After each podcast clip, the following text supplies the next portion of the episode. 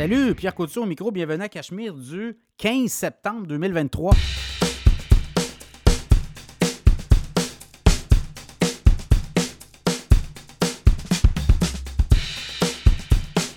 Très heureux de vous accueillir pour ce nouvel épisode du podcast Cachemire 15 septembre. Ça avance le mois de septembre. Je regarde les marchés boursiers aussi avancent beaucoup cette semaine, les entrées fracassantes à la bourse. Harm, euh, fabricant, mais de fait de la conception de cartes graphiques et euh, le titre est parti autour de 51 Ça a monté près des 60 première journée. Et bon, on va voir. Euh, si vous voulez entendre, j'ai fait un podcast là-dessus, l'analyse. J'ai analysé un peu le, titre, l'historique, vers quoi ça pourrait aller. bon, on est parti haut. Est-ce que ça va tenir la route? Ça sera à suivre aussi. Ça, c'est un autre paire de manches. Souvent, souvent les, lancements en bourse gonflés parce que là, c'est gonflé, l'intelligence artificielle. Euh, ben, ça peut, euh, ça, peut se, ça peut se dégonfler assez vite aussi. Euh. donc, à suivre. Il y a d'autres aussi introductions à la bourse dans les prochaines semaines. Donc, ça donne, ça donne des munitions aux entrepreneurs, ben, aux investisseurs surtout. Les entrepreneurs sont là pour faire monter leur stock, mais les investisseurs sont là pour prendre des décisions aussi éclairées. Moi, ce que j'aime bien quand il y a des IPO comme ça, des introductions à la bourse, on attend, on regarde, on analyse. Des fois, c'est euh, un ou deux trimestres, puis après ça, si ça a à, partir, ça passe. Si ça a à, se dégonfler, ça se dégonfle. Donc, on peut peut-être des fois ramasser un titre qui euh, va peut-être mal faire pendant quelques trimestres et par la suite, ben, il va, euh, va partir en orbite. Ça sera à suivre aussi. sinon, l'économie, on le voit, ça ralentit beaucoup. L'inflation repart. On en parle dans le podcast, on va en parler l'inflation qui repart à la hausse, tant au Canada. Au Canada, on va voir les chiffres, mais aux États-Unis, 3,7% l'inflation. Au mois d'août, on était à 3,2% en juillet, clairement. Et euh, il y a beaucoup de, de les assurances, euh, les, réparations au garage, les voitures aussi. Donc, tout coûte plus cher, vous le savez, le logement, l'hypothèque, donc tout ça, ça a un impact. Donc, euh, est-ce qu'on va avoir une hausse de taux du, au niveau de la Banque centrale des États-Unis. Ça va être prochainement. On va savoir si euh, la Banque centrale, la Fed, augmente son taux directeur. Euh, pour l'instant, on penche plus vers un gel, mais tout est possible. Donc, euh, ça aussi, ça sera à suivre. beaucoup de stocks cette semaine dans le show. avant d'aller plus loin, deux choses. En fait, l'infolette financière, tous mes podcasts sont gratuits. En passant, on est huitième. Cette semaine, on a atteint le top 10 dans la section des euh, podcasts Apple Podcasts, dans des, euh, nouvelles économiques. Donc, c'est les 300 podcasts les plus populaires dans cette section-là au Canada et euh, on était huitième podcast Cachemire. On était huitième, onzième, dixième, quinzième. On a, on a atteint le top 10. Donc, très heureux de ça. Et ça amène, c'est sûr, quand on est haut dans, classements, ben, ça amène des nouveaux auditeurs. Donc, il y a beaucoup d'écoutes aussi cette semaine, on le sent davantage de préoccupation. Les investisseurs, l'économie, les affaires. Euh, alors, euh, ben, je suis très content de l'auditoire euh, et d'avoir aussi des gens qui reviennent semaine après semaine pour le podcast Cachemire. Très heureux de tout ça. les sujets, ben, avant des sujets, l'infolette financière. Vous savez, moi, mon contenu est gratuit. Là. tous les jours, j'en fais. Je fais des revues boursières. Et euh, ben, pour financer le podcast, il y a deux façons de le faire. Euh, c'est euh, soit qu'on met un frais puis on a des abonnés ou on a des produits Patreon qui appellent. Donc, pour être patron du podcast, vous pouvez encourager le podcast Cachemire. Il y a sur le site cachemireplus.com, il y a une infolette financière. Donc, en fait, quand vous vous abonnez à cette infolette financière, il y a 4 par mois, 8 par mois et 80 dollars par année. Bien, ça fait en sorte que vous nous aidez à faire le podcast. Donc, vous pouvez aller vous abonner sur le site cachemireplus.com et euh, ben, ça fait en sorte que ça nous aide à, passer au travers de la progression et surtout la conception, la fabrication du podcast. Euh, autre chose, ben, il y a aussi la publicité. Donc, euh, ceux qui veulent embarquer, des annonceurs, ben vous le savez, nos annonceurs reviennent parce qu'on crée des leads et les leads font en sorte que notre communauté va vers vos produits. Donc, euh, Mireille Rondy, en sécurité financière, planificatrice financière, euh, conseillère en sécurité financière, vend aussi de l'assurance. Mireille, euh, invalidité, si vous êtes assuré invalidité, mais regardez, là, parce que souvent, vous êtes, on est mal assuré. On a un prêt à la banque, puis on va avoir une assurance invalidité, mais ça va couvrir juste la portion du prêt. Ça ne couvre pas toutes les dépenses, donc il y a beaucoup plus d'autres dépenses, les prêts auto, si vous tombez en, arrêt de travail à cause de la maladie. Sinon, ben, vous grugez vos, vous allez gruger vos économies. Hein. Donc, euh, être assuré. Assurance partnership, vous êtes en affaires, vous avez des assurances aussi pour vous protéger. Si jamais votre euh, partner ou euh, il arrive quelque chose, ben, c'est important aussi d'être très bien assuré. L'assurance vie. Donc, vous, allez, vous allez sur mireillerondi.com et vous communiquez avec Mireille. D'ailleurs, elle, va venir faire une chronique la semaine prochaine sur les assurances et sur la planification financière.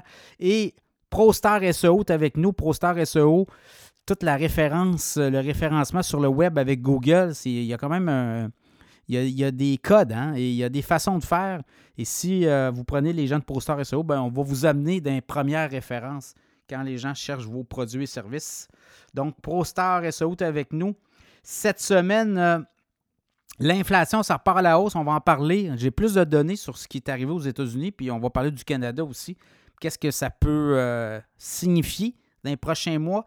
Pénurie de 100 000 logements par année au Québec d'ici 2030. Il faudrait construire 100 000 logements par année pour arriver à une espèce de, comme on dit, avoir, euh, avoir suffisamment de logements pour que les gens puissent mettre pas trop d'argent sur leur logement, sur euh, leur budget.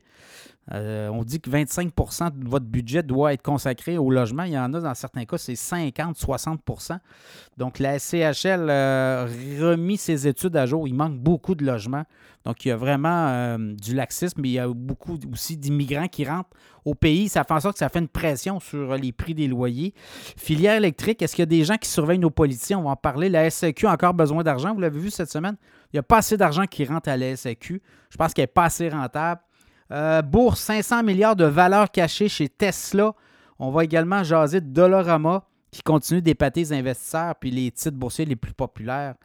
Donc, euh, c'est un peu le programme cette semaine au podcast Cachemire. Alors, bonne écoute.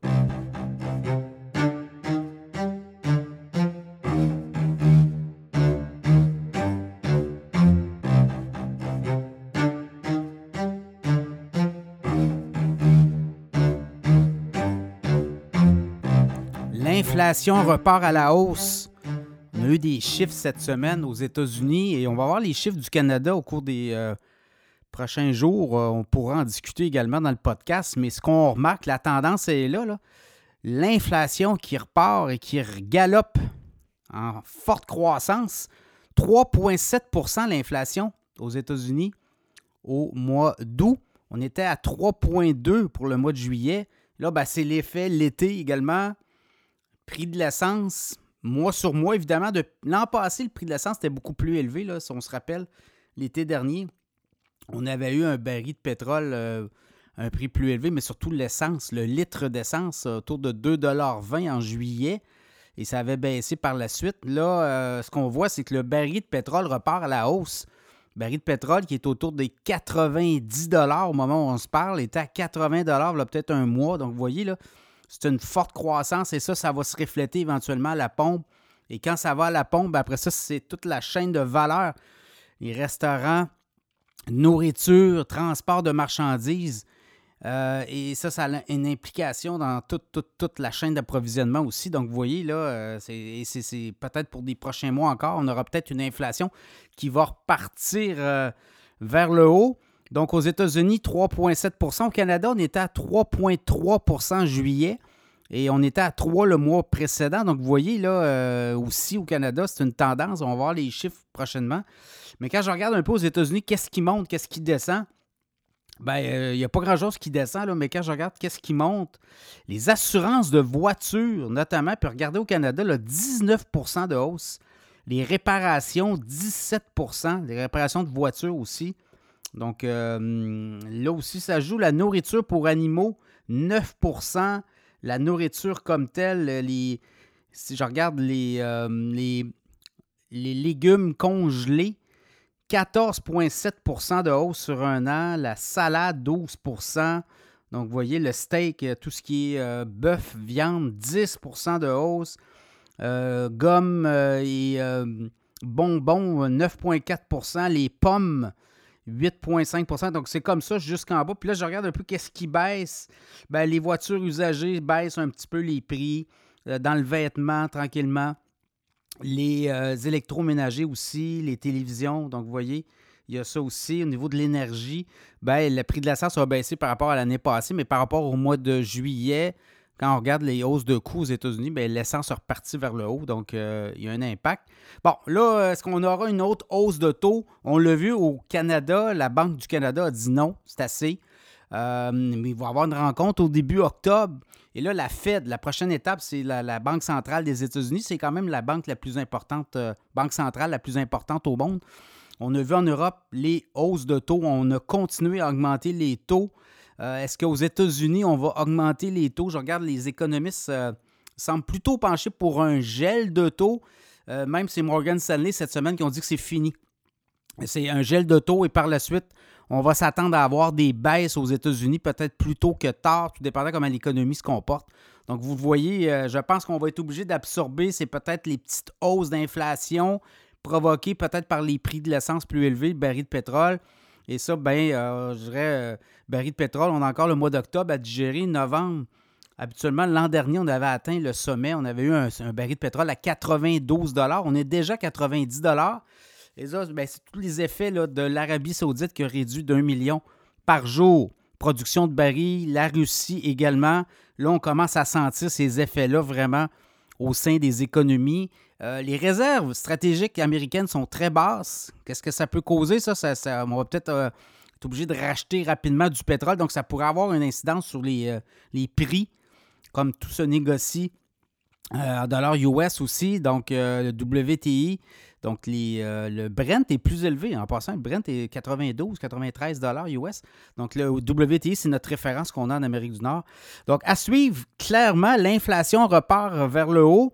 Et là, ça pourrait avoir des incidences à court terme. Les économistes nous disent que c'est peut-être encore un petit passage de quelques mois.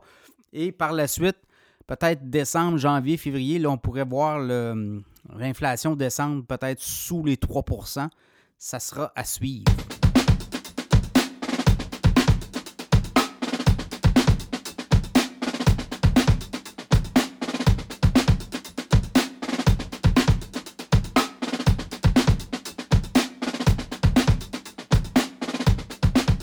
Parle beaucoup d'itinérance ces temps-ci, mais également pénurie de logements. Et elle s'accentue, cette pénurie, cette semaine. La SCHL, la Société euh, d'hypothèque et de logement, euh, qui euh, fait connaître quand même là, les, grandes données d'ici 2030 au niveau des besoins des logements, de logements, construction de logements neufs au Canada, mais au Québec aussi. Donc, d'ici 2030, ça va, on est un manque à, gagner d'environ 100 000 logements par année d'ici 2030. Donc, ça donnerait 620 000 nouveaux logements. Au, en fait, plus que ça, c'est 860 000 logements. Donc, euh, pénurie de 860 000 logements. Pour avoir un taux d'abordabilité qu'on dit réaliste, c'est-à-dire que plus que les euh, moins a de logements disponibles, plus que les gens doivent consacrer des sommes de, des sommes importantes de leur budget pour se loger puisqu'il manque de logements. Donc, les prix des logements ont tendance à augmenter dans, ces circonstances-là. Donc, ça fait en sorte que si on avait 860 000 logements de plus en deux, d'ici 2030 au Québec, on aurait un niveau d'abordabilité raisonnable. Euh, et, là, ben, ce que ça met, c'est que ça, ça, met en lumière des problèmes constants. On dit que les euh, villes les provinces doivent débloquer des projets. Le gouvernement fédéral a mis sur pied des programmes et là, on commence à voir les fruits de tout ça. On dit que les, euh, les maires des grandes villes au Québec devront être très créatifs, devront surtout être proactifs. Il y a des montants d'argent disponibles, notamment au fédéral, au provincial. On doit débloquer les, budgets, les projets, notamment du côté des constructeurs. L'autre chose, ben, constructeurs nous disent ben, taux d'intérêt élevé, Ensuite de ça, euh, pénurie de travailleurs. Cette année au Québec, là, c'est quoi? C'est 35% près de 40% de moins de logements qui seront construits. Donc, vous voyez, là, on n'a fait que reporter le problème. L'immigration aussi, on en parle peu, mais l'immigration, et c'était les économistes de la Banque nationale qui ont récemment mis le doigt sur l'immigration. On pointait notamment l'entrée, l'arrivée massive de nouveaux arrivants, nouveaux euh, travailleurs euh, consommateurs au Canada, mais par ricochet, ça a un impact sur le nombre de logements disponibles. Ces gens-là arrivent avec les moyens, on a un boulot, souvent c'est des immigrants économiques aussi. On a déjà un boulot ou à tout le moins on arrive aussi avec de l'argent, donc on est capable peut-être de passer devant d'autres types de travailleurs qui n'ont pas nécessairement l'argent et les ressources pour euh, à côté euh, les montants d'argent qu'on demande ou qu'on est capable de, de, mettre à la disposition d'un propriétaire. Donc, il y a ça aussi qui est à problématique. On ne met pas ça sur le dos de l'immigration comme tel. Ce qu'on dit, c'est que ça prend un arrimage entre des politiques d'immigration massive et les infrastructures locales. On n'est pas capable d'accueillir les nouveaux arrivants et que ça cause, ça cause d'autres gros problèmes. On le voit, l'itinérance, entre autres, des gens qui ne sont pas capables de payer leur loyer. Donc, dans ce contexte-là, on regardait aussi les prix les prix des logements, je regardais un peu partout au Canada des hausses de 10 à 15% par année. Et au niveau de l'immobilier, région de Québec, je regarde le prix médian d'une unifamiliale euh, le mois d'août dernier, euh, le mois d'août qui vient de se terminer. Ben, c'est quoi? C'est une hausse de 7% par rapport à l'an passé, même mois d'août. 355 000 une maison unifamiliale. Et quand on regarde un peu les condos aussi, copropriété, une petite baisse, là, 230 000 prix moyen, c'était 236 000. Mais quand même, on sent qu'il y a une pression du côté de la région de Montréal. Quand on regarde les prix des maisons, ben, c'est 7% de hausse. On est rendu à 561 000 du côté des maisons unifamiliales, prix médian, on s'entend. Et du côté des copropriétés, 2% de hausse par rapport à l'an dernier, 393 000. Donc, euh, ça continue de monter. Les inventaires, je regarde du côté d'inventaire de Montréal, en hausse de 14% 15 159 inscriptions. On avait 13 293, donc voyez-vous, ça se détend. Du côté de Québec, avant COVID, il y avait tout près de 5 000 maisons disponibles. Là, on est à 2 709. Donc, vous voyez, là, la pression, elle se fait là aussi dans le goulot d'étranglement. Donc, pour euh, les euh, gens qui cherchent des loyers, là, je regardais vite, vite, vite aussi au niveau des prix des euh, loyers dans la région de Québec.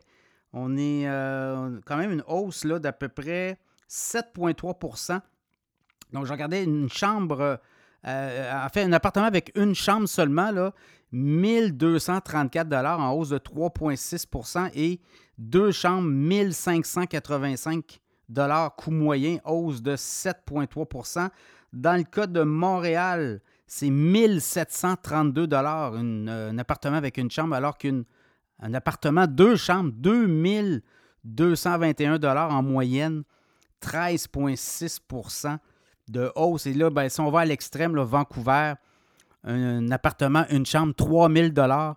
Et si c'est deux chambres, c'est 3918, donc près des 4000 dollars. Euh, c'est à peu près le prix que les gens paient en moyenne à New York. Donc, vous voyez, Vancouver aussi, Toronto, un appartement deux chambres, 3370 Donc, on arrive au deuxième. Euh, Toronto arrive après Vancouver. Vancouver est vraiment sous pression. C'est un peu comme ça partout au Canada. Les, euh, euh, constructeurs n'ont pas construit tant que ça. Quand même, hein, d'ici 2030, les, besoins pour le Canada, c'est 3,5 millions de logements qui devront être construits selon la CHL. Donc, vous voyez là, beaucoup de, de pain sur la planche. On parle de, quand même de 100 000 logements à construire par année d'ici 2030. Les gouvernements devront ouvrir la machine. Les programmes sont là. Le fédéral vient de, de partir le bal. Les programmes provinciaux, les municipalités devront faire leur part.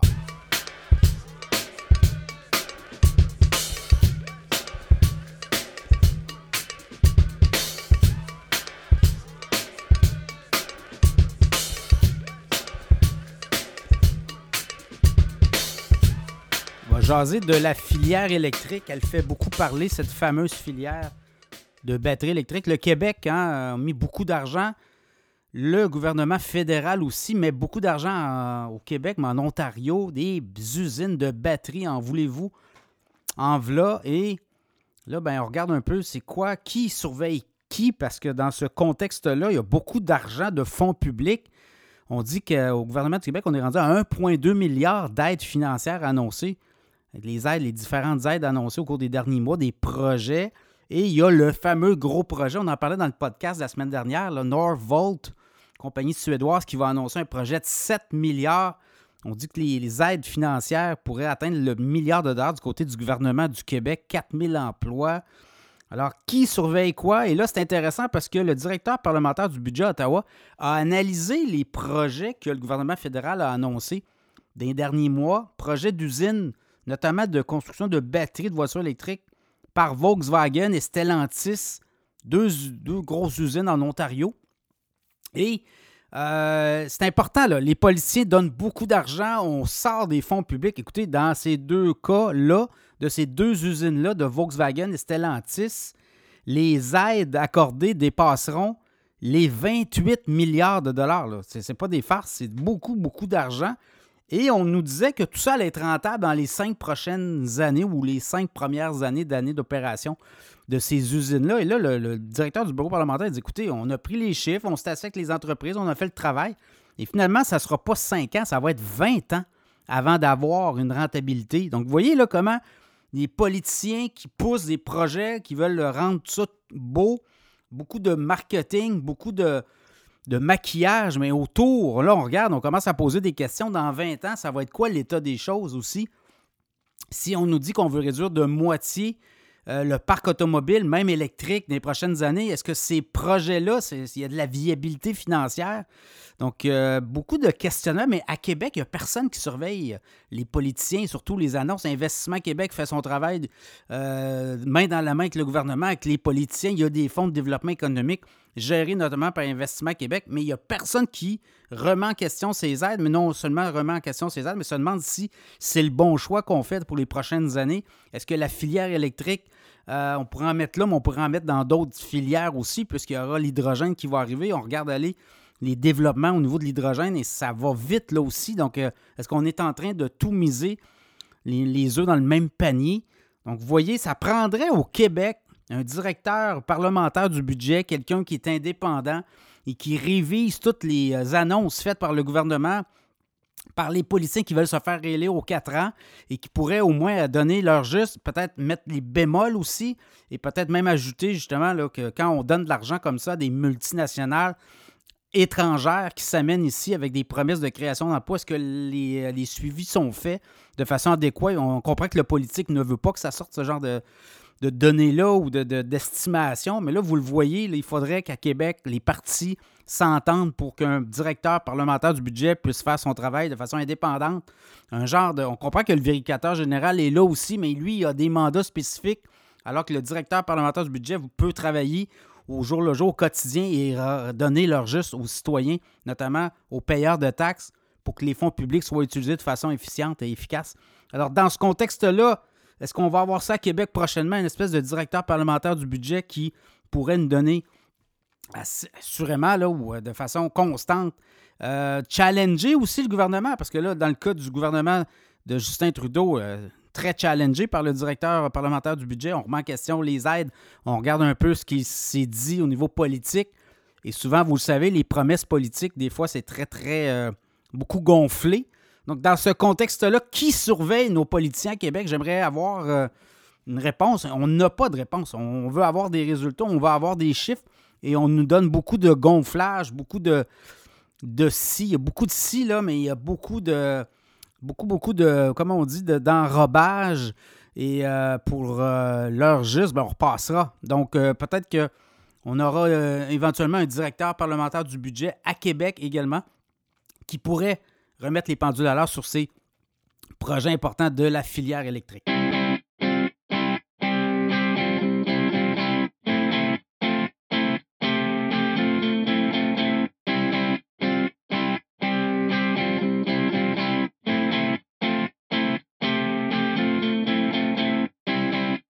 La Société des alcools du Québec a fait parler d'elle cette semaine également. Sortie, euh, du PDG, nouveau PDG qui est venu euh, quand même dire aux Québécois qu'on euh, allait couper notamment les rabais consentis dans les SAQ de dépôt, les rabais escaliers là, de 6 bouteilles. On va faire passer le rabais de 10% à 5% et pour les 12 bouteilles et plus, il y avait un rabais de 15% On le fait passer à 10% dès le mois de novembre. Donc, cohu hein, cette semaine dans les SAQ dépôts, les gens sont allés chercher des bouteilles en masse. Mais est-ce que la SAQ a encore besoin d'argent? Je pense que oui. la commande du ministre des Finances doit être assez claire. La SEQ doit être encore plus rentable qu'elle ne l'a jamais été. On a eu des hausses de prix des bouteilles depuis les dernières années, deux à trois hausses par année. Et pour la SAQ, ce n'est pas suffisant. Là, je regardais résultats. C'est la première fois en 10 ans qu'on voit les résultats baisser. Donc, les ventes en baisse de 1,2% sur les trois mois. Dernier trois mois, vente de 902,5 millions de dollars et 301,3 millions de profit net. Donc, c'est une marge bénéficiaire d'à peu près 30% 7,5% de baisse sur la rentabilité. Donc, on comprend que même dans un monopole, même dans un environnement très bien contrôlé où il n'y a pas d'éléments de compétition, ben on perd de l'argent. Donc, vous voyez, les habitudes de consommation. Si on regarde le panier moyen d'achat dans le dernier trimestre, ben on, est, on en baisse de 4,4 On achète en moyenne pour 62,51 à chaque fois qu'on va à la SAQ, le panier moyen d'achat des euh, clients de la SAQ versus 65 et 40. Donc, l'effet inflation est là aussi. Les Québécois le sentent. On achète moins d'alcool et la population vieillit aussi. Donc, euh, il y a ce, contexte-là -là, qu'il faut mettre en, lien aussi. Mais là, ce qu'on comprend, qu'est-ce qui va arriver dans les prochains mois? Je pense qu'on va avoir encore des hausses de prix des bouteilles. On va travailler davantage avec les fournisseurs pour aller euh, compresser les prix payés et en redonner plus au gouvernement que dans les poches des consommateurs. Quand on regarde, on fait les analyses de coûts des prix des bouteilles. Encore une fois, les Québécois sont ceux qui paient les prix des bouteilles parmi les plus élevés en Amérique du Nord. Regardez, faites les comparaisons avec l'Ontario ou ailleurs. Les prix des bouteilles de vin sont très élevés au Québec et euh, ça ne cessera pas comme phénomène. Autre chose, ben, euh, on dit que est-ce qu'on pourrait fermer des SAQ? Il y avait des scénarios qui étaient sur la table de peut-être compresser le réseau. Euh, on voulait aller en ligne. Les ventes en ligne sont en baisse. Les ventes en ligne sont en hausse partout. Tous les commerces qui sont en ligne voient exploser, exploser leur vente en ligne, mais pas la SEQ. Je pense que c'est un concept qu'on comprend mal. Livraison, est-ce qu'on pourrait offrir une livraison gratuite en haut d'un tel, certains montants d'achat. Euh, encore là, on a beaucoup de difficultés. Alors, la SEQ devra se moderniser aussi. Des caisses rapides, moins de travailleurs. Est-ce qu'on est là aussi? On est en train de négocier une nouvelle convention? Euh, on dit que ça traîne en longueur. On le voit les, dans les SAQ, les, euh, les commis, les employés n'ont pas leurs habits. On travaille en moyen de pression. Donc, qu'est-ce qu'il y a pour les prochaines années? J'ai regardé un peu la SAQ très rentable. Il y a quelques années, on était à 1 milliard de profit net, puis 1,2 L'an passé, 1,4 milliard. Et je pense qu'on s'en va vers le 1,5 milliard prochainement. Donc, en 2022, c'était 1,35 milliard. Donc, 1350 euh, millions de profit net. Et là, on s'en va vers le 1500 millions. C'est l'objectif. Donc, ça va être à suivre. Le gouvernement a passé ses commandes. On veut avoir plus d'argent des sociétés d'État. Et les prix des bouteilles de vin, ben écoutez, on passera. Euh, même les spiritueux. On regardait un peu comment la SAQ travaille avec les distributeurs québécois, les, euh, propriétaires de distilleries qui peinent à faire leurs frais parce qu'eux doivent euh, vendre leurs bouteilles quand ils les vendent à, à la distillerie. Ben, c'est la SAQ qui empoche le gros. Hein. Euh, les distilleurs euh, font la même cote que s'ils vendaient leurs produits sur les tablettes de la SAQ que dans leur distillerie. Donc, il n'y a pas de différence pour eux. Et ça, le gouvernement s'est engagé il y a quelques années à changer les choses. Ça n'a jamais été fait. Donc, euh, pour les distilleries, là aussi, il pourrait avoir des fermetures. On le voit, là, c'est très, très complexe comme dossier, mais c'est, ça peut être douloureux. On a investi des millions de dollars, certaines distilleries, puis là, on a de la misère à arriver. Donc, peut-être là aussi des décisions économiques seront à prendre. On va peut-être perdre des joueurs et ces joueurs-là, on ne les reverra plus passer. Donc, il y a peut-être un élément de consolidation dans l'industrie de la distillerie au Québec. Ça sera à suivre. Chose certaine, la SAQ ne laisse rien passer et euh, peut-être devrait se regarder dans le miroir aussi. Son modèle d'affaires est peut-être euh, un petit peu vieillissant. Euh, livraison en ligne, moins de succursales, peut-être aussi, plus de succursale sans caissier, donc des caisses euh, rapides. Euh, donc là, il y a des économies de coûts importants aussi à faire dans le réseau. Je pense qu'on est peut-être dû pour euh, un rebrassage d'idées à la Société des alcools du Québec.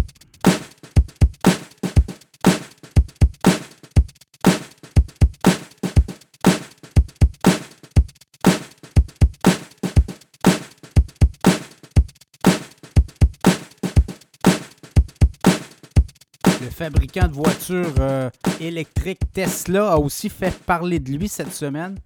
Des analystes qui ont révisé à la hausse euh, leur cible sur euh, le titre de Tesla. Et là, ben, ça va de tout au tout, mais quand même, ça vaut la peine. De Tesla, on en a jasé récemment avec notre conseiller financier Frédéric Turcotte dans un podcast. Allez écouter ça. C'était sur la valorisation du fameux, fameux euh, autopilote de Tesla là, qui est maintenant en vidéo. C'est-à-dire que toutes les données sont maintenant en fait présetées, si on veut, et analysées par des super ordinateurs. Et là, ben, c'était ça un peu. Il y a des analystes de Morgan Stanley qui ont évalué le nouveau super ordinateur de Tesla, le Dojo. Euh, je pense que ça coûte un milliard à, construire. Euh, c'est des super calculateurs. Puis lui, dans le fond, il n'y a plus de ligne de code pour euh, l'autopilote sur les Tesla, mais c'est maintenant de la conduite vidéo analysée en temps réel. Et ça fait en sorte que on a tout changé, l'aspect de informatique derrière cet autopilote-là, l'aide à conduite aussi. Et ça fait en sorte qu'on va monétiser davantage au cours des prochaines années toute l'expérience client des euh, propriétaires de Tesla, notamment toutes les données que vous accumulez, vous vous promenez en ville, vous allez près des, commerces, euh, tout ça est analysé et tout ça est revendu. Hein. Il y a des bases de données où les constructeurs automobiles font beaucoup d'argent.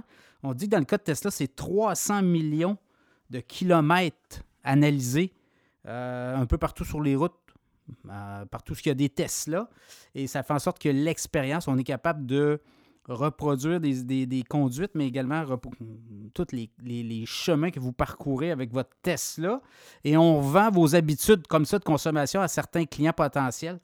Donc, c'est une chose, mais Tesla, l'autopilote aussi s'auto-corrige maintenant en vidéo avec des euh, capteurs et euh, des caméras et c'est rendu assez euh, poussé. Et on dit que ce super ordinateur-là ajouterait environ 500 milliards de dollars de valorisation. Tesla vaut 864 milliards au moment où on se parle. Et on dit que tout ce système qu'on pourrait vendre éventuellement aux entreprises, ça pourrait valoir 335 milliards en 2040. On l'estimait à 157 milliards. Donc, tout ça pour vous dire que l'action de Tesla pourrait valoir 400 dollars d'ici un an. C'est un peu ce que Morgan Stanley dit. Le titre va exploser dans les prochains mois, dans la prochaine année. Actuellement, le titre de Tesla est autour de 276 dollars. On était à 108 dollars en début d'année. Souvenez-vous, Elon Musk a vendu beaucoup de Tesla pour acheter Twitter, qui est devenu X. Et là, ben, le titre avait baissé beaucoup, beaucoup de, négativisme autour de Tesla à cette époque. Et là, ben, le titre est remonté en juillet à 293 et là, 276. Donc, pour Morgan Stanley, c'est un titre qui va prendre beaucoup d'altitude au cours des euh, prochains mois. Ron Barron, qui est un grand investisseur de Tesla, lui a fait 40 fois sa mise depuis 2014 dans Tesla. Lui voit le titre encore s'apprécier 5 fois le prix actuel. Donc, il estime que d'ici 2030, le titre, 2027, 2028, 2029, 2030, le titre va faire cinq fois la valeur actuelle. Donc, lui, il va encore beaucoup de potentiel pour euh, Tesla. Donc, euh, Ron Barron croit que le titre pourrait valoir 1250 autour de d'ici 2027-2030 dans ces horizons-là. Donc, pour lui, il est très, très euh, bullish encore sur le titre. Donc, Morgan Stanley a à la hausse ses prévisions de croissance sur Tesla. Et quand on regarde le titre de Tesla, ben, surtout les revenus, là, au dernier trimestre, près de 25 milliards de revenus en hausse, de 47% et 2,7 euh, milliards de profit net. On a encore beaucoup de liquidités et on investit toujours euh, dans l'entreprise. Ce que Tesla fait, quand le titre arrive autour euh, d'un certain montant, on split. Donc, on split en 3, 4, 5, 6, 7 pour 1. On avait fait du 7 pour 1 à un moment donné. Donc, ça peut être très payant pour euh, les investisseurs. Donc, Tesla, on voit encore beaucoup de potentiel à l'horizon. Et euh, Morgan Stanley euh, croit que le titre de Tesla pourrait valoir 400 Donc, ça sera à suivre.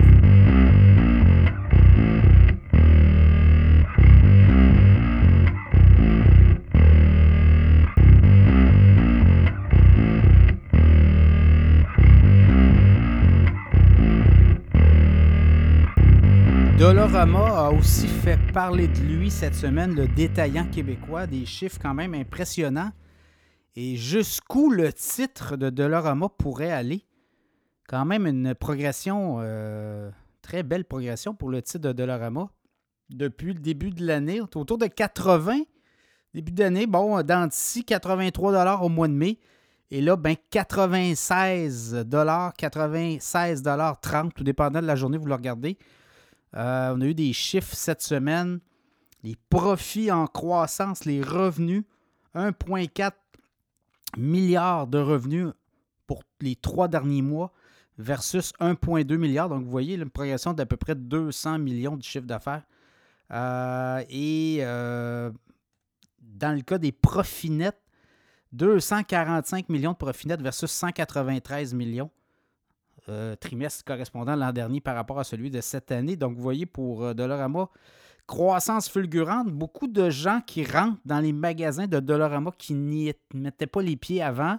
Bon, l'inflation aide beaucoup. On dit qu'on est capable de travailler beaucoup sur les prix, contrôle des coûts, ce qui fait que Dollarama par magasin est très rentable. On limite beaucoup aussi le nombre de. Je regardais les heures euh, déployées par les employés. On limite beaucoup aussi les coûts au niveau des salaires et ça fait en sorte qu'on est capable aussi au niveau des, euh, comme on dit, les, euh, les relations avec les, les, fournisseurs, ben, on est capable de compresser euh, et ça fait en sorte qu'il y a des produits qui sont beaucoup moins chers, des produits d'appellation qui sont beaucoup moins chers chez Dolorama. Est-ce qu'on va aller dans la nourriture à, à, plus large échelle parce qu'on n'a pas de lait chez Dolorama, on pourrait avoir du lait? Est-ce qu'on pourrait aller chercher davantage de la viande, des produits un peu comme Tigre Géant A. Euh, est-ce qu'on pourrait aller dans le surgelé? Donc, vous voyez, c'est peut-être des. Bon, on a à gérer d'autres choses. Là. C'est des inventaires, c'est du périssable. Est-ce qu'on va aller là? Parce qu'on ne perd pas beaucoup. Là. Chez Dolorama, euh, regardez, c'est du plastique, c'est des, produits 1, 2, 3, 4. Les 5 ont été introduits, ça va bien. Est-ce qu'on va aller vers les 6 éventuellement? Là aussi, il y a des questions à se poser. L'entreprise est très rentable. Au niveau des magasins, bon, on ouvre tout près de 100 magasins par année. Donc euh, là aussi, ça euh, joue. On a un plan de match de croissance. Donc Dollarama va être appelé à prendre la croissance aussi. Donc ce qui nous amène au titre. Est-ce que le titre pourrait encore prendre la croissance? Euh, dans le cas de Dollarama, autour de 96-97 Je regarde les analystes qui ont révisé encore une fois avec les chiffres qu'on a eus.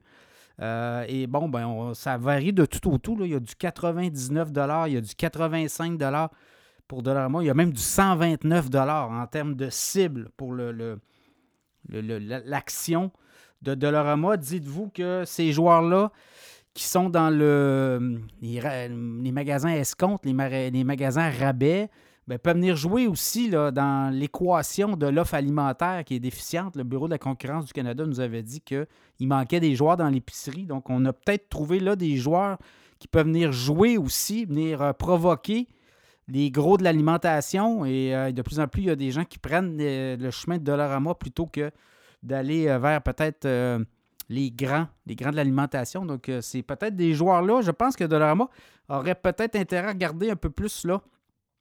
L'offre alimentaire, ça peut être intéressant. On fait rentrer justement les gens par l'alimentaire et tranquillement, bon, ils viennent aussi prendre les produits 1, 2, 3, 4, 5 dollars. Mais je pense aussi que la chaîne est condamnée à augmenter les prix donc, peut-être du 6, 7, 8, 9, 10 dollars éventuellement. on est autour de 5. Au début, c'était juste le modèle d'un dollar. Mais je pense que c'est un modèle qui va être appelé à migrer et à progresser. Donc, Dollarama encore beaucoup de, de bons à venir. Et tout dépendant où on veut l'amener. Hein. On va le voir aussi, là. Les prochains mois, les prochaines années, la direction actuelle, est-ce qu'on veut continuer à progresser? Est-ce qu'on veut euh, changer un peu l'offre dans les magasins pour aller justement euh, augmenter? Hum, le panier moyen, l'offre du panier moyen. Donc, ça aussi, ça peut être des options à, regarder. Chose certaine, Dollarama euh, a le vent dans les voies.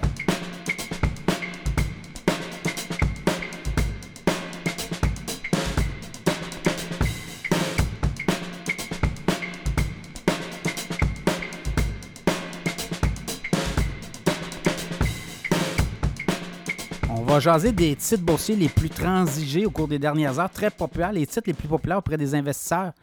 Et au Canada, on va commencer par la bourse de Toronto. Ah ben, le pétrole et le gaz, hein, vous le voyez, le prix du baril qui est autour des 80 il y a peut-être un mois, on dirait à 90 Donc, les, euh, Les pétrolières, les gazières canadiennes ont le vent dans les voiles. Suncor Energy en hausse, très forte demande pour le titre de Suncor. TC Energy également, TransCanada Energy.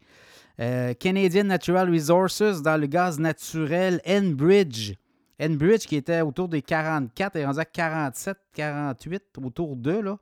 Euh, dépendant de la journée, vous le regardez. Toronto, la banque Toronto Dominion aussi, qui est en forte croissance euh, depuis quelques, quelques semaines. la Banque de Nouvelle-Écosse aussi. Donc les financières et les gazières. Hein. Banque de Nouvelle-Écosse. le titre aussi a augmenté beaucoup. Power Corporation, Penbina Pipeline, on en a parlé de Penbina dans notre infolette financière récemment. TELUS aussi. Barrick Gold au niveau de l'or, est-ce que l'or va pouvoir fracasser, refracasser les 2000 l'once d'or à suivre? Shopify a repris du service aussi. BCE, BCE les, télécoms ont été durement frappés, là, mais euh, il y a des très beaux dividendes et les titres pourraient repartir vers le haut. La banque euh, CIBC également, Banque nationale, et la Banque Royale parmi les titres les plus populaires au Canada. Du côté des États-Unis, les titres les plus populaires, clairement, ben, c'est Tesla qui euh, reprend. Euh, Nvidia avait volé la vedette. Également ARM, ARM qui fait son entrée. On en a parlé, j'en ai parlé cette semaine de, ARM dans un podcast. Euh, bon, concepteur de cartes graphiques notamment. En traduction en bourse, on est rentré à quoi? 51 puis on est terminé au cours de 52, 53. Euh, fait 52, 53, oui, mais on est monté à 60, 61 Donc, euh, ARM aussi à surveiller. Tesla, 276, euh, 277. Tesla, on en parle cette semaine dans un podcast. Allez écouter ça. Amazon aussi. Amazon, euh, forte croissance. Dans l'infolette financière du euh, podcast Cachemire, j'avais parlé d'Amazon en début d'année autour de 95, 96 dollars. Bon, on est rendu à quoi, le 144, 145 dollars. Apple s'est fait brasser cette semaine malgré le dévoilement des nouveaux iPhones. Apple reprend du poil la bête, donc ça pourrait être intéressant. Aussi, Nvidia. Nvidia en chute libre, hein. on avait eu du 500, on avait frôlé la barre des 500. Et là, autour de 455, 56, 57, dépendant de la journée, vous regardez. Bank of America aussi. Intel.